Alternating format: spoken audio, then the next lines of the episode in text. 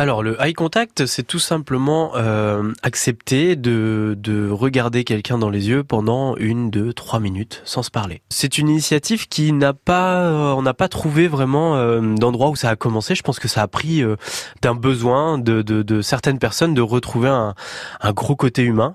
Donc de se regarder, voilà, de d'accepter de se re-regarder dans les yeux. Le regard est quelque chose de très très puissant. Donc non, c'est pas évident. C'est quelque chose qui est devenu malheureusement pas hyper naturel.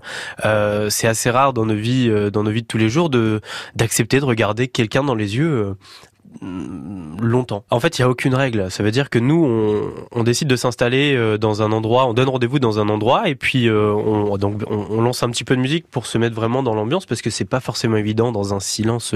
Le silence est déjà très fort, donc on efface le silence, on, on, amène une musique qui nous permet de nous détendre et de et de se plonger dans le regard de l'autre. Donc on s'installe, on met de la musique et, et on dit aux gens, bah choisissez quelqu'un, asseyez-vous, mettez-vous debout, allongé, peu importe, mais essayez de vous regarder dans les yeux. Alors 30 secondes, une minute, deux minutes trois minutes.